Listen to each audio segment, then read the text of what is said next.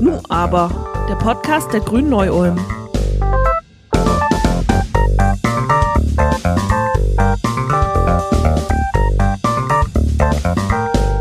Liebe ZuhörerInnen, heute ist der 27. Januar und heute vor 76 Jahren haben die Soldaten der Roten Armee die Menschen in Auschwitz befreit. Als die Rote Armee in Auschwitz das größte der deutschen Vernichtungslager erreichte, fand sie noch etwa 8000 entkräftete Menschen vor. Dort, wo zuvor 1,2 Millionen Deportierte aus ganz Europa, Frauen wie Männer, Alte und Kinder entrechtet, entwürdigt und ermordet worden waren. Seit 1996 begehen wir in Deutschland den 27. Januar und damit die Befreiung von Auschwitz als nationalen Gedenktag für die Opfer des Nationalsozialismus. Und mittlerweile ist es auch ein internationaler Gedenktag. Gleichzeitig gibt es immer weniger Menschen, die sich an diese Zeit konkret erinnern und uns später Geborenen diese Zeit auch eindrücklich vermitteln können. Und die Folge davon ist, dass unsere Erinnerungskultur sich in einem Wandlungsprozess befindet. In der heutigen Folge von Nu aber, dem Podcast der Grünen Neu-Ulm, wollen wir daher über die Erinnerungskultur in Deutschland und bei uns in der Region sprechen. Mein Name ist Arno Görgen und für diese Folge haben wir wieder zwei Gäste eingeladen, die uns ausführlich zum Thema Auskunft geben können. Das ist zum einen Dr. Nicola Wenge, seit 2009 Leiterin des Dokumentationszentrum Oberer Kuhberg in Ulm, kurz DZOK. Und sie ist damit jemand, für die der Erhalt von Erinnerungskultur zum täglich Brot gehört. Und zum anderen ist das Mechthild Destruel, Sprecherin des Grünen Verbandes Neu-Ulm und ehrenamtliche Guide im Dokumentationszentrum Oberer Kuhberg. Liebe Frau Wenge, vielleicht kennt die ein oder andere Hörerin das DZOK noch gar nicht, auch wenn es unvorstellbar klingt. Können Sie vielleicht kurz beschreiben, was das DZOK ist und worin die wichtigsten Punkte Ihrer Arbeit bestehen? Und wenn Sie das beantwortet haben, gibt es vielleicht noch andere Orte der Erinnerung hier in der Region Ulm-Neu-Ulm? Also das Dokumentationszentrum Oberer Kuhberg, das ist ein Erinnerungs-, Lern- und Bildungszentrum Zeit des Nationalsozialismus in Ulm und Region das Herzstück unserer Arbeit, das ist die KZ-Gedenkstätte im Vorort. Kuhberg, daraus leitet sich ja auch unser Name ab. Und hier hatte 1933 die nationalsozialistische Landesregierung von Württemberg eines der ersten Konzentrationslager errichtet, um ihre politischen Gegner auszuschalten und die Bevölkerung einzuschüchtern. Seit 1985 gibt es hier eine Gedenkstätte mit ganz unterschiedlichen Bildungsangeboten. Aber als lokales NS-Dokumentationszentrum erinnern wir auch in Stadt und Region nicht nur in der Gedenkstätte an die verschiedenen Verbrechen der NS-Diktatur und setzen uns mit ihren Ursachen, mit den Ausprägungen und mit den Folgen bis in die Gegenwart auseinander. Ja, zu meinen Hauptaufgaben als Historikerin und Leiterin gehört die wissenschaftliche Forschung. Das heißt also die Sicherung und die Auswertung der historischen Dokumente, auch die Aufbereitung der Forschungsergebnisse für die Öffentlichkeit und zwar nicht unbedingt im akademischen Sinne, sondern wirklich für ein breites Publikum in Form von Publikationen und Vorträgen, auch Ausstellungen, aber eben auch ganz praktisch die Geschäftsführung, die Koordination der historisch-politischen Arbeit, die Gestaltung der Erinnerungskultur mit vielen Partnern in der Stadt und natürlich dann auch im Team des DZOK, das aus haupt- und ehrenamtlichen Mitarbeiterinnen und Mitarbeitern besteht, die Perspektiven der Arbeit weiterzuentwickeln. So viel vielleicht erstmal zu uns. Und dann hatten Sie ja noch gefragt, ob es denn in Ulm auch noch andere Orte der Erinnerung gibt. Also die KZ-Gedenkstätte, das ist schon ein ganz besonderer Ort. Und das hat auch damit zu tun, dass eigentlich unter den 80 frühen Konzentrationslagern, die es reichsweit gab, hier in Süddeutschland nur das Fort Oberkuhberg als historischer Ort noch so zugänglich und begreifbar ist, dass wir also eigentlich nur hier zeigen können, wie die erste deutsche Demokratie zerstört wurde und auch wie die Konzentrationslager entstanden. Das heißt, das ist schon ein ganz besonderer Bildungsort für die Demokratie. Aber es gibt natürlich und ganz wichtig auch viele andere Orte. Ich will nur mal kurz erwähnen das Erinnerungszeichen für die Opfer von NS-Zwangssterilisationen und Euthanasiemorden im Landgericht Ulm. Das ist ziemlich neu. Schon älter das Mahnmal für die ermordeten Ulmer Jüdinnen und Juden am Weinhof oder für die hingerichteten Deserteure im Lehrertal. Dann gibt es zum Beispiel die Denkstätte Weiße Rose in der VH, die an den Jugendwiderstand erinnert und ganz wichtig ja auch und noch nicht so lange in Neu-Ulm und Ulm die individuellen Erinnerungszeichen, das sind die Stolpersteine, die ja in der ganzen Stadt und in beiden Städten zu sehen sind. Vielleicht abschließend, es gibt nicht nur diese materiellen Zeichen, es gibt auch ganz unterschiedliche Einrichtungen und Träger, die sich mit der Erinnerungskultur hier beschäftigen. Heute Abend zum Beispiel findet ja die zentrale Veranstaltung des Arbeitskreis 27. Januar statt. Sie ist in diesem Jahr den als asozial verfolgten. Ich habe hier gerade, Sie sehen das nicht, so ein Anführungszeichen gemacht, weil das ein Nazi-Begriff ist. Also diesem Arbeitskreis gehören die Städte Ulm und Neu-Ulm, die Archive beider Städte, das DZOK, die VH, die VVN, auch die Deutsch-Israelische Gesellschaft und die Kirchen an. Und ich erwähne die alle, um zu zeigen, das ist breit aufgestellt die Erinnerungskultur. Und das ist auch wichtig. Und wer heute Abend Lust hat, kann sich da gerne auch digital zuschalten. Das beginnt um 19 Uhr. Mechthild, du engagierst dich ja auch im DZOK ehrenamtlich und gibst Führungen durch die KZ-Gedenkstätte. Mich würde jetzt mal interessieren, erstens, wie du überhaupt dazu gekommen bist, dich beim Dokumentationszentrum zu engagieren und zweitens, wie läuft denn überhaupt so eine Führung ab und welche Fragen kommen bei den Teilnehmern typischerweise so auf, wenn du sie durch diese ja doch denkwürdigen Gebäude und durch diese Anlage führst? So, das waren jetzt drei Fragen. Hallo von mir nochmal. Dazugekommen bin ich tatsächlich über die Grünen und zwar über die Elke Reuter, die auch im Vorstand ist vom DZOK. Die haben irgendwann mal eine neue Kassenprüferin gesucht und das habe ich dann gemacht und bin dann eigentlich reingekommen und wollte mich relativ schnell noch mehr engagieren und habe dann mit der Annette Lein, die ist die pädagogische Leiterin, relativ intensiv und kurz die Ausbildung, auch eher in Anführungsstrichen Ausbildung, aber diese ja, diese Ausbildung zum Guide im der KZ-Gedenkstätte gemacht ja, das ist eine Arbeit, die einfach letztendlich auch Freude macht, weil man mit sehr vielen Menschen zusammenarbeitet, weil man mit sehr viel Interessierten, aber auch manchmal nicht Interessierten zu tun hat. Und dann ist die Aufgabe, die nicht Interessierten zumindestens am Thema zu halten. Ja, das war ja auch die Frage ein bisschen, was die Menschen für Fragen stellen. Das ist schon sehr zu unterscheiden. Wir haben zum einen die Sonntagsführungen. Das sind jeden Sonntag, außer, glaube in einer kurzen Winterschließzeit, werden Führungen gemacht für Besucher der Gedenkstätte. Und das sind sehr unterschiedliche Leute. Und unter der Woche sind gebuchte Führungen von Schulklassen. Und ich finde, die zwei Führungsarten unterscheiden sich sehr und haben aber auch beide so ihre, ihre speziellen Dinge, die besonders spannend sind. Also bei den Schulklassen ist schon so, die machen das meistens im Rahmen ihres normalen Geschichts- oder Gemeinschaftskundeunterrichts in der neunten, manchmal auch zehnte Klasse. Das sind so die Hauptführungen, die ich da mache. Es gibt wohl auch ältere Schülerinnen und Schüler, die kommen. Und da muss man natürlich sehen, das hängt immer ein bisschen davon ab, wie sind die auch vorbereitet worden, wie wurde das im Unterricht eingebunden. Und da finde ich schon sehr wichtig, denen vor allem einfach auch mal verständlich zu machen, was bedeutet Demokratie und welche Freiheiten gibt uns Demokratie eigentlich auch und was bedeutet es, wenn man diese Rechte auch relativ schnell verlieren kann. Und da hilft natürlich sehr, dass wir die Räume haben. Das macht einfach die Vorstellungskraft, vor allem bei jungen Menschen, glaube ich, sehr viel leichter, da ja die Jüngeren das wirklich oft nur noch aus Erzählungen ihrer Großeltern oder Urgroßeltern sogar eigene Erfahrungen erzählt bekommen. Oder wenn es Kinder sind, die nicht in Deutschland geboren sind oder deren Eltern nicht in Deutschland geboren sind, die ja oft den Bezug gar nicht so durch Erzählungen haben.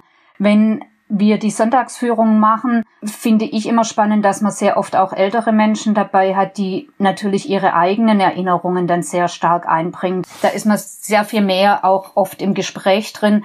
Und da sind die Führungen dann oft auch nicht so, dass man sagen kann, man hat zwar so seinen festen Rundlauf und hat so Dinge, die man an bestimmten Punkten erzählt, aber da ist oft auch eine Entwicklung, die sehr abweicht von dem, was man eigentlich erzählen wollte, weil ich es auch mal wichtig finde, dass man dann auch in diesen Erfahrungsaustausch reinkommt. Das bringt, finde ich, auch sehr viel und viele Menschen kommen auch und wollen erzählen. Und wenn es nur das ist, dass sie sagen, ich bin als Kind hier mal immer zum Spazierengehen gewesen oder sonstige Dinge. Und wenn man dann kommen oft ganz viele interessante Dinge zutage. Jetzt hattest du noch eine dritte Frage. Da muss ich jetzt mal selber gerade überlegen. Ähm Ach so, nee, wie die Führung an sich abläuft und welche Fragen das eigentlich so sind. Was man vielleicht noch sagen muss, die Jungen haben natürlich oft ganz andere Fragen, weil sie natürlich oft das erste Mal überhaupt mit diesen Begriffen wie Diktatur, Folter und so weiter in so einen richtigen Zusammenhang kommen, auf der anderen Seite aber wahnsinnig viel über Internet geprägt sind. Also da kommen dann oft schon so Fragen, ob der Haken an der Decke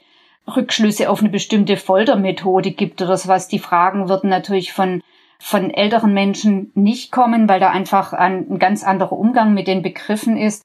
Ja, das unterscheidet eigentlich, finde ich, vor allem die Führung. Ansonsten sind die Führungen natürlich so gestaltet, dass man in der Regel an bestimmten Punkten, das kann sich aber jeder Guide eigentlich selber raussuchen, an bestimmten Punkten Dinge erzählt. Wir haben Dinge, die wir, glaube ich, alle vermitteln wollen, alle Guides, aber es gibt natürlich auch diese Möglichkeit, Schwerpunkte zu setzen bei Sachen, die vielleicht für einen selber besonders wichtig sind, die zu vermitteln. Also ich hatte ja auch das Glück, im Herbst eine Führung mitzumachen und aus meiner Perspektive, also ich bin ja Historiker und weiß eben darüber sozusagen aus meinem Fach heraus eigentlich relativ viel über den Nationalsozialismus und so weiter, war das eigentlich ganz spannend zu sehen oder an mir selbst zu beobachten, dass ich tatsächlich eher in mich gegangen bin und erstmal so sowas wie ja Empathie oder dieses Mitfühlen tatsächlich am Objekt dann spüren konnte und das ist glaube ich das was ich so sagen wir mal in meiner wissenschaftlichen Arbeit wenn ich jetzt ein Buch oder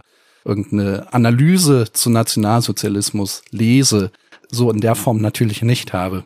Es führt mich jetzt vielleicht auch ein bisschen gleich zu meiner nächsten Frage und zwar hatten wir es ja den Fall, dass vor ein paar Wochen sich eine Teilnehmerin der Querdenken-Demonstration in Hannover mit Sophie Scholl verglichen hat. Und auch andere Teilnehmer dieser Demos stellen sich ja immer wieder mit Menschen aus dem Widerstand in der NS-Zeit auf eine Ebene und vergleichen die Maßnahme der Bundesregierung, mit denen wir jetzt leben, mit der Verfolgung der jüdischen Bürgerinnen und Bürger unter Hitler. Und dieses schiefe Verhältnis von Widerstand, das hier zum Ausdruck kommt, ist so ist jetzt zumindest mein Eindruck, auch eng an Geschichte rückgebunden. Und Frau Dr. Wenger, jetzt würde ich Sie fragen, ist das vielleicht auch ein bisschen der Unterschied zwischen Geschichte und Erinnerung, der hier deutlich wird? Also will heißen, Erinnerung ist ja was sehr Direktes, Persönliches, vielleicht auch Subjektives, das aber eben auch zugleich Empathie ermöglicht und man sieht das ja auch beim DZOK, dann eben auch starke Zugänge zu Geschichte ja verlegen kann, während Geschichte als objektiv, aber eben auch abstrakt wahrgenommen wird und abstrakte Geschichte aber vielleicht eher dazu einlädt, sie umzuinterpretieren. Kann man das so sehen oder spielen noch andere Sachen eine Rolle? Also für mich ist es erstmal so, dass sich mir da offenbart durch den Vergleich mit Sophie Scholl zum Beispiel oder dem Widerstand der Weißen Rose, sich selbst mit Bedeutung größer zu machen sich selbst solche Vorbilder zu nehmen, dass ich wirklich eine überhistorische Bedeutung quasi kriege. Und gleichzeitig ist das natürlich eine maximale politische Waffe gegen die heutige Regierung mit dem Nazi-Vergleich. Das ist das eine. Aber ich glaube, das ist eben ja auch ein Dammbruch und eine Provokation, die aber übrigens gar nicht neu ist, sondern seit den 90ern von den Republikanern eine ganz sichtbare Verbindungslinie hat über die NPD zur AfD und jetzt eben bei den Querdenkern, gerade was die Scholz und die Weiße Rose angeht. Aber ich habe mich das auch gefragt, ob da wirklich das mit dieser Geschichtsinstrumentalisierung oder mit dieser Vereinnahmung von Geschichte, ob man da so trennen kann, ob die abstrakte Geschichte dazu eher einlädt als die persönliche Erinnerung. Und ich glaube, dass man das eigentlich nicht so trennen kann, weil zum einen basieren ganz viele Geschichtsfälschungen, sage ich jetzt mal zugespitzt, auch darauf, dass persönliche Erinnerungen willkürlich und selektiv vereinnahmt werden, dass man auch solche Berichte für sich in Anspruch nimmt und genauso wie ja wirklich wissenschaftliche Fakten und Erkenntnisse ganz gezielt ausgeblendet werden. Ich glaube auch gerade der Vergleich mit Sophie Scholl wirkt deshalb so stark, weil es nicht irgendein abstrakter Geschichtsakteur ist, sondern eine ganz konkrete Vorbildrolle hat, die eben auch bei vielen so Empathien löst. Ich glaube aber auch, dass diese Geschichtsfälschungen jetzt umso gefährlicher werden und umso größeres Potenzial haben, wenn es immer weniger Zeitzeugen gibt, die aus der eigenen Erfahrung und aus der eigenen Erinnerung raus da sagen, spinnt ihr.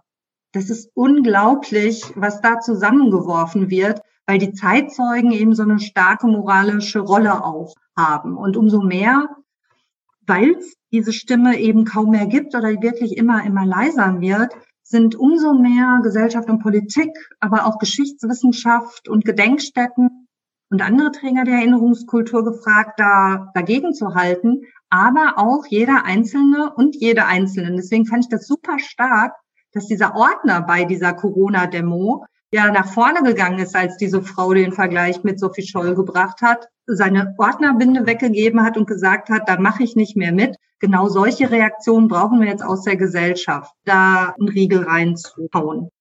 Also mir sträuben sich ja manchmal die Haare bei diesen Vergleichen einfach auch deshalb, weil ich denke, das sind teilweise ja auch nicht nur einfache Menschen, die die Vergleiche machen, sondern wir haben ja auch durchaus Juristen oder gebildete Leute, die sich da einfach herablassen, solche Dinge zu sagen. Und ich bin immer wieder erschrocken. Ich meine, es gab auch während meines Studiums schon unterschiedliche Meinungen, dass man diskutiert hat mit Leuten, die eher am rechten Rand waren und Leuten, die von links waren. Aber es gab immer so eine Basis, dass man die Demokratie, die man hat, auch wertschätzt und diese Demokratie eigentlich auch nicht mit irgendwelchen Diktaturen vergleichen will. Und dass das jetzt plötzlich gemacht wird oder dass man jetzt wie in dieser Corona-Zeit plötzlich, obwohl man es besser weiß, nicht mehr darüber redet, dass wir Grundrechte gegeneinander abwägen, sondern einfach nur noch rausbrüllt, uns wird eine Freiheit genommen. Das finde ich einfach sehr verwerflich, weil das ja auch gegenüber Menschen gemacht wird, die gar nicht wissen können, wie solche Prozesse eigentlich stattfinden. Und damit wird es immer so hingestellt, als ob irgendjemand da ist, der hier eine Demokratie verhindern will und nicht mehr danach geguckt wird, dass es hier eigentlich darum geht, dass Grundrechte verschiedener Gruppen gegeneinander abgewogen werden. Ja, dem würde ich absolut zustimmen. Das ist einfach nur so ein unreflektiertes Raushauen von Behauptungen, die aber auch, glaube ich, gar nicht auf eine kritische Reflexion aus sind, sondern tatsächlich auf Lautstärke und auf einen Affekt, nämlich des Zeigens, ich bin wütend und ich habe einen Grund dazu hinauslaufen und darüber sollen dann vielleicht auch die Leute motiviert werden, weil dieses, sag jetzt mal, atavistische, ja, also dieses unüberlegte, teilweise auch wilde, ist ja schon etwas, das gerade diesen Demonstrationen mitunter anhängt. Ja, und das Erschreckende finde ich auch, dass es schon eine Brücke ist, dass es wirklich eine Brücke ist zwischen den Geschichtsrevisionisten und Leugnern und den Rechtsextremen, die wirklich an der absoluten Umdeutung und Verharmlosung der NS-Geschichte arbeiten und den vielen Corona-Leugnern, die sich davon nicht distanzieren und die mit diesen Vergleichen mit 33. Nicht alle würden bestimmt so weit gehen, aber das sind diese Trennlinie, die in ganz weiten Kreisen ganz lange existiert hat, dass da eine wichtige Trennlinie geben muss. Die wird ja nicht nur räumlich bei den Demonstrationen aufgegeben, sondern auch bei diesen Denk- und Sprachfeldern. Und das finde ich ist extrem gefährlich und da müssen wir wirklich Aufklärungsarbeit machen, was da eigentlich hintersteckt, wenn man diese Vergleiche macht. Sind solche Aneignungen vielleicht auch im Sinne von Marken, also das ist ja wirklich eine Marke, die die Querdenker sich da verleihen möchten. Also wir sind der aktuelle Widerstand. Sind die auch ein Effekt dessen, dass man beispielsweise in der Schule auch äh, ja schon länger so einen Trend hat, diese kleinen Fächer eben wie Geschichte, vielleicht auch die Sozialwissenschaften oder Soziologie und sowas, dass man die in der Schule vielleicht mittlerweile auch recht stiefmütterlich behandelt? Ja, das ist eine total interessante und spannende Frage. Also ich glaube, das hat auf der einen Seite was damit zu tun, dass die weiße Rose und Sophie Scholl, dass es da schon auch so einen Hang zu Mythos gibt oder es eine ganz große Verbreitung hat und das für viele vielleicht andockfähiger ist, weil überhaupt noch was damit verbunden wird und weil ich glaube auch, dass so eine Sehnsuchtsfigur ist. Und ob da jetzt diese Frau, die da sich damit verglichen hat, ob die das wirklich gedacht hat, psychologisch jetzt, dass sie das so eine Rolle einnehmen will, da traue ich mir kein Urteil zu. Inwieweit das politisch bewusst ist, inwieweit das eine Fantasie ist, da gibt es bestimmt ein breites Feld und noch sehr viel Forschungsbedarf, da kenne ich mich zu wenig aus. Aber dass es eine herrliche Mischung ist dass man meint, man weiß was zu Widerstand, man weiß was zu Nationalsozialismus. Während eigentlich Ikonen und Zerrbilder, mediale Bilder ganz viel überlagern und das Wissen total zurückgeht. Das ist schon schwierig, weil wir brauchen für eine mündige Urteilsbildung auch Fakten. Das brauchen wir nicht nur im naturwissenschaftlich-medizinischen Bereich, sondern das brauchen wir auch im gesellschaftlichen und historischen Bereich. Und deswegen kann man nur sagen, so historische Aufklärung muss beides machen, muss Fakten vermitteln und muss Empathie vermitteln, sei es über die direkten Orte oder über Personen, die so ein Vorbildpotenzial haben wie Sophie Scholl, aber die dann bitte auch so zeigen in all ihrer Vielschichtigkeit und in ihren Schwierigkeiten, ohne sie so zu solchen Mythen oder Marken zu machen.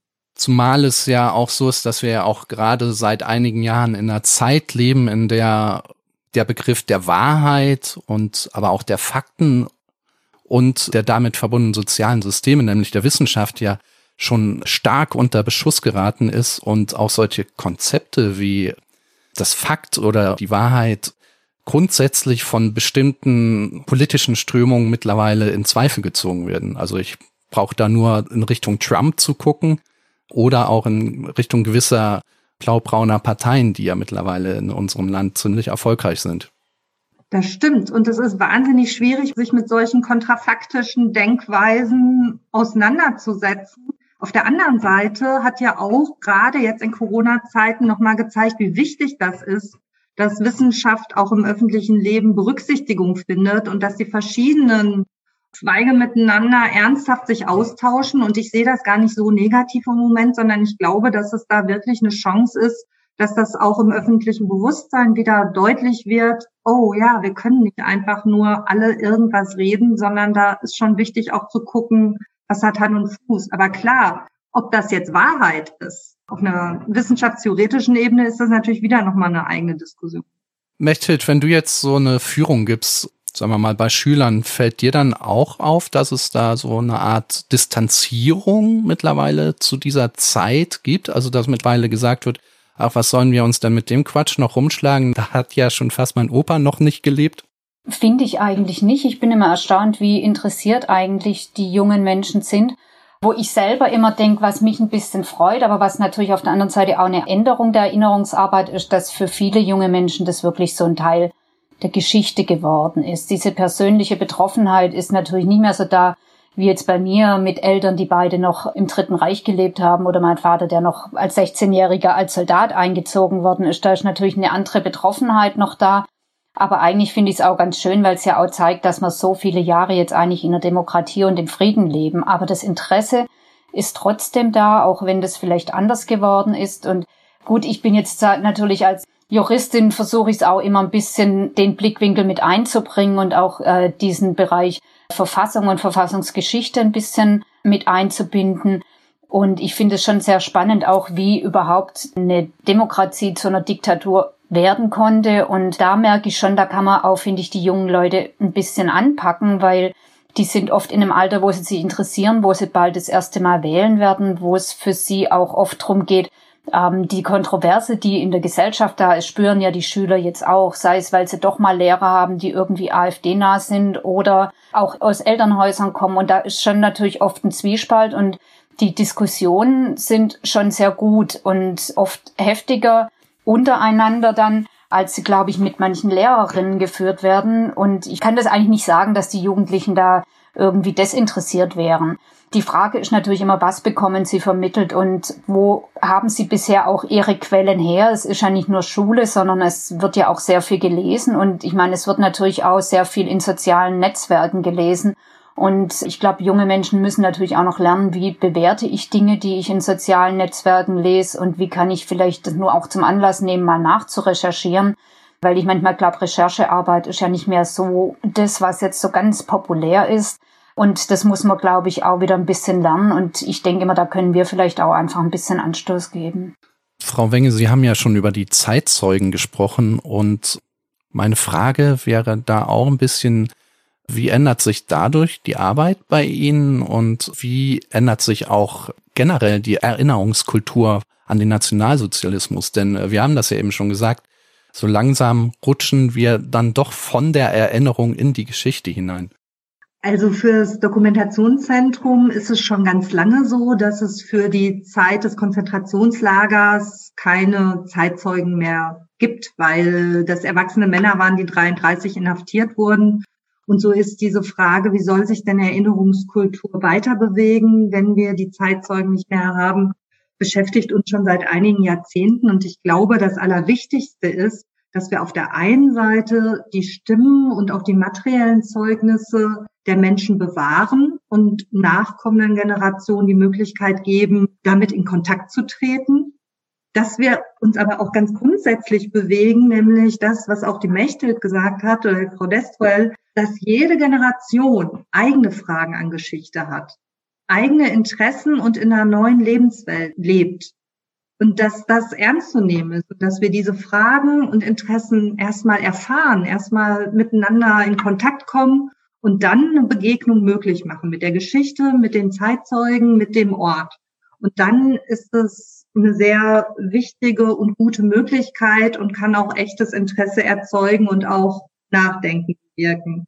Ich glaube grundsätzlich auch, dass sich Erinnerungskultur weiter öffnen muss, nicht nur für die neuen Fragen von Generationen jüngeren Menschen, sondern sich auch grundsätzlich öffnen muss für Menschen, die nicht unbedingt hier in der Region geboren sind, die nicht so lange Familienwurzeln haben, die noch sagen können, ich war als Kind schon hier sozusagen, sondern da einfach auch neue Brücken in diese Stadtgeschichte bauen, weil das ist schon ein Bezugspunkt. Und wenn wir heute uns fragen, in welcher Gesellschaft wir leben wollen und was für ein Selbstverständnis unsere Gesellschaft hier vor Ort auch hat, dann spielt diese Geschichte eine ganz große Rolle. Und ich glaube, dass wir uns in der Hinsicht auch weiterentwickeln sollen, bewegen sollen. Was ich aber unbedingt hoffe ist und was ich ganz toll fand, als ich von Köln hierher nach Ulm gekommen bin, wie kritisch und wie bürgerschaftlich getragen hier auch die Geschichtskultur ist. Das ist ja nichts, was staatlich verordnet wird. Das ist ja nichts, was jetzt äh, unbedingt weichgespült ist, sondern eine ganz bewegte, eine sehr streitbare, auch eine sehr schmerzhafte Geschichte ist.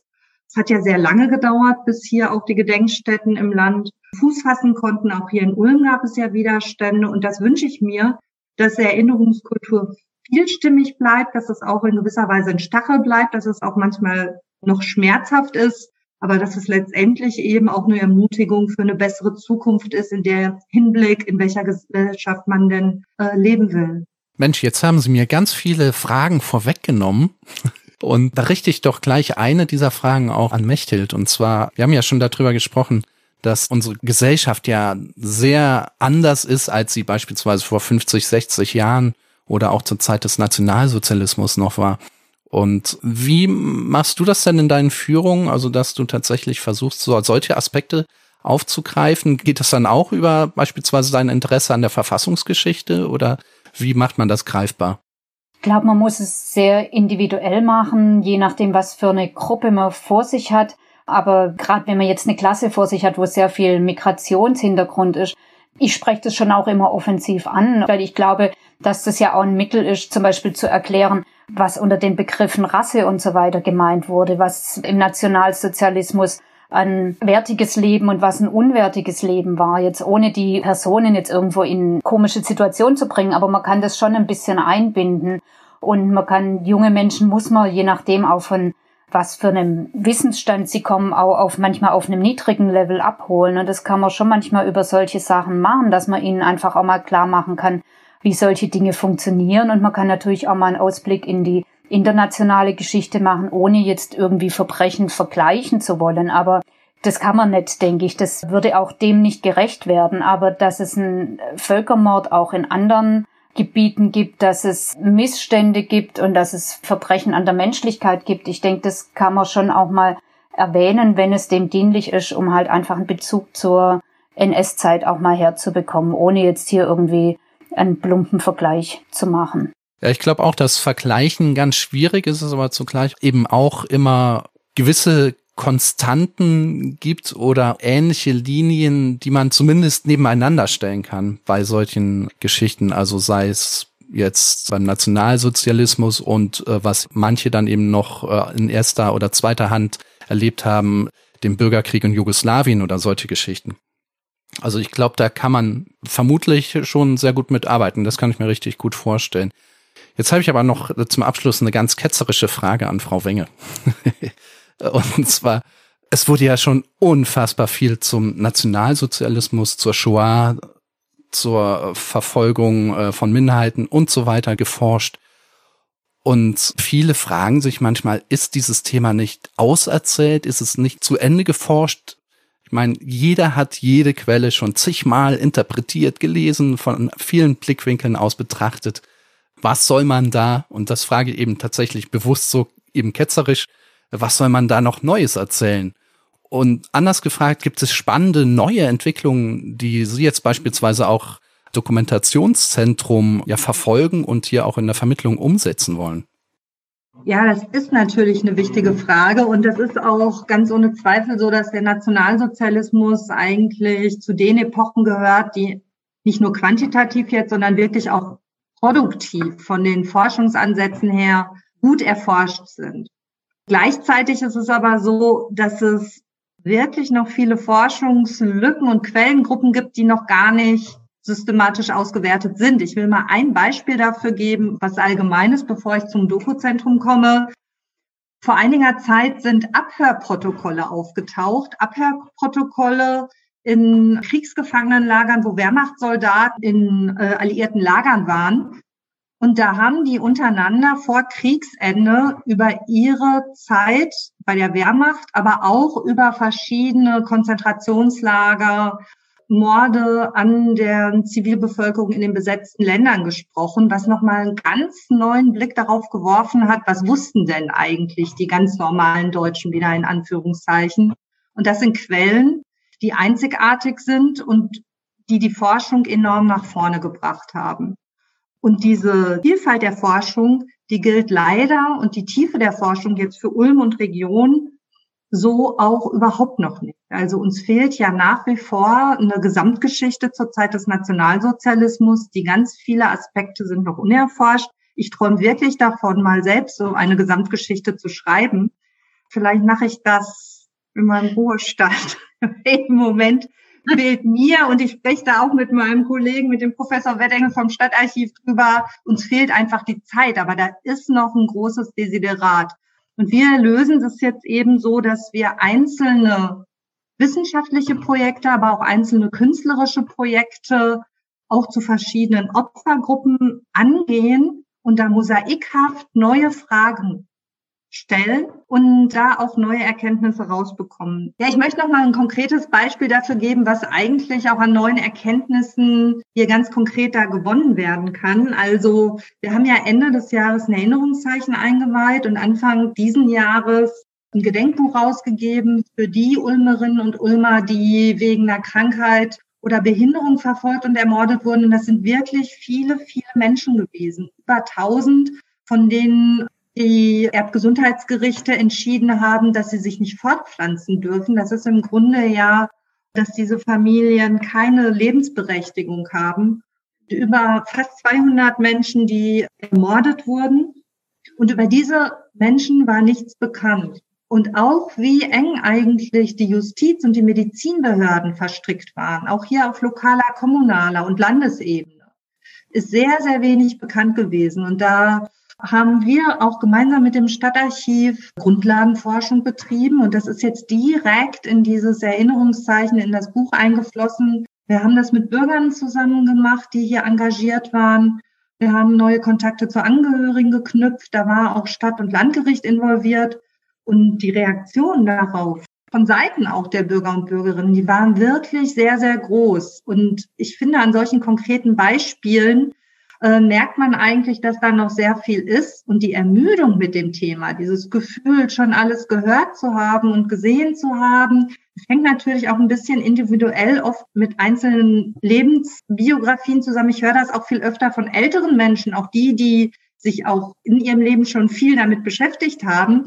Aber so wie Frau Destuel das gerade auch gesagt hat, bei den Jüngeren, klar, gibt es das auch, so eine Abwehrhaltung, ach, wir haben das doch schon im Unterricht. Aber da gibt es ganz viel Interesse und man kann auch diese auf einer wissenschaftlichen Ebene noch unheimlich viel weitermachen. Das finde ich natürlich super spannend, weil ich ja auch äh, Medizinhistoriker bin und ich werde mir gleich im Anschluss sofort das Buch zulegen. Sie müssten mir dann nur auch für unsere Zuhörer einen Link da noch zukommen lassen. Gerne. Darf ich vielleicht noch was anfügen, was Sehr spannend gerne. und neu ist? Das hat jetzt aber nichts mit dem Wissen zu tun, sondern eher mit der Frage, wie teilen wir Wissen in diesen Pandemiezeiten und wie können wir das denn eigentlich miteinander hinkriegen, dass wir so eine Begegnung am Ort möglich machen, dass wir Diskussionen darüber möglich machen, was es denn heißt, wenn Freiheit so schnell eingeschränkt wird, wenn aber auch individuelle Rechte mit Füßen so getreten werden, wie das nämlich tatsächlich in der NS-Diktatur war, welche Unterschiede das auch zur Situation heute ist, um das einfach mal wirklich ganz plastisch zu machen. Wie macht man das in Corona-Zeiten? Und wir sind da gerade einerseits extremst eingeschränkt, weil wir ja keine direkten in diesen Lockdown-Zeiten haben dürfen. Aber wir experimentieren sehr viel rum mit digitalen Formaten. Und wer Lust hat, sich da einzubringen, wer Lust hat, an unseren Veranstaltungen teilzunehmen, auch Lehrer und Lehrerinnen, die sagen, okay, wir können jetzt zwar nicht mit den Klassen kommen, aber hey, was habt ihr denn für Möglichkeiten? Können wir einen digitalen Workshop machen oder vielleicht auch mal einen Themenwalk mit einer Kamera, um dann den echten Besuch nachzuholen. Da möchte ich herzlich zu einladen. Wir sind da noch auf dem Weg. Das ist absolut noch nicht fertig. Und wir freuen uns sehr, wenn der persönliche Austausch auch wieder möglich ist. Aber das ist gerade ein sehr, sehr spannendes Feld. Ich habe auch schon von vielen Stellen gehört, dass jetzt gerade in dieser Pandemie sehr viel Kreativität, gerade bei solchen öffentlichen Einrichtungen, Erinnerungseinrichtungen, frei wird, eben weil das Thema auch so wahnsinnig wichtig ist und weil auch hier der persönliche Kontakt, wie auch immer der dann aussieht, total wichtig ist. Also Leute, wenn ihr irgendwie Lust habt, da mal mitzumachen, meldet euch entweder bei uns oder direkt beim DZOK und das wird bestimmt super. Damit wären wir auch schon am Ende dieser Sendung. Ich habe mich total gefreut, mit Mechthild und mit, mit Frau Wenge über dieses Thema zu sprechen. Auch weil es ja schon eben gerade in dieser merkwürdigen Zeit über allem so schwebt, dieser historische Vergleich. Manche rufen dann auch gleich 33 auf dem Plan und ähnliche Geschichten.